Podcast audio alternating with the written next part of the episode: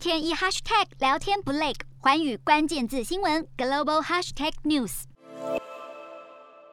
人工钻石和天然钻石在化学成分上几乎一模一样。加州一间钻石工厂从二零一五年来就开始制造钻石，先用镭射将钻石切成薄片，变成钻石种子，之后将这些钻石种子放进一个反应炉，它的温度和太阳最外围一样烫。几周后，钻石种子就会变成初创钻石。钻石形成后，珠宝商就会将其进行裁切并镶上宝石。像这样两克拉的钻戒，价格落在四千美元，低于美国目前一个月的平均工资，让民众更能负担。人工钻石的市场也因此不断增长。二零一零年，不到百分之十的消费者对人工钻有所认知，到了二零一八年，消费者的认知度已经增长到百分之五十以上。专家预估，二零三零年市场总量将会增长到一千九百二十万克拉，因为像是 Pandora、De Beers 这样知名的珠宝商都开始改用人工钻，或是推出人工钻系列品牌。